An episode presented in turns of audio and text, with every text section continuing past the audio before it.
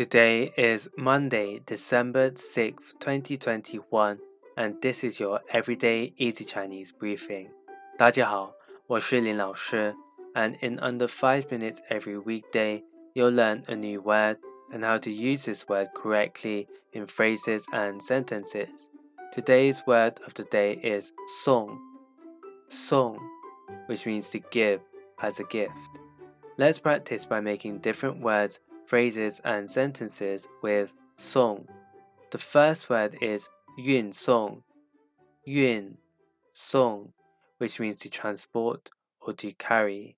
Let's look at each character of this word. Yun means to move and song means to give.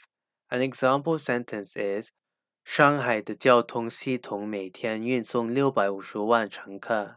上海的交通 系统每天运送六百五十万乘客。Shanghai transportation system carries 6.5 million passengers every day. Another word we can create with song is 送别,送别. This means farewell. A way of using it in a sentence is 经理替我开了一个送别会。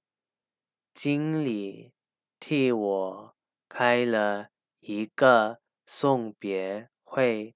The manager held a farewell party for me. Finally, we can create the word 送礼,送礼, which means to give presents. 送 means to give and 礼 means present. A good question is 送钱和送礼哪个更好？送钱和送礼哪个更好 ？which is better, gifting money or gifting presents? Today we looked at the word song, which means to give, and we created other words using it.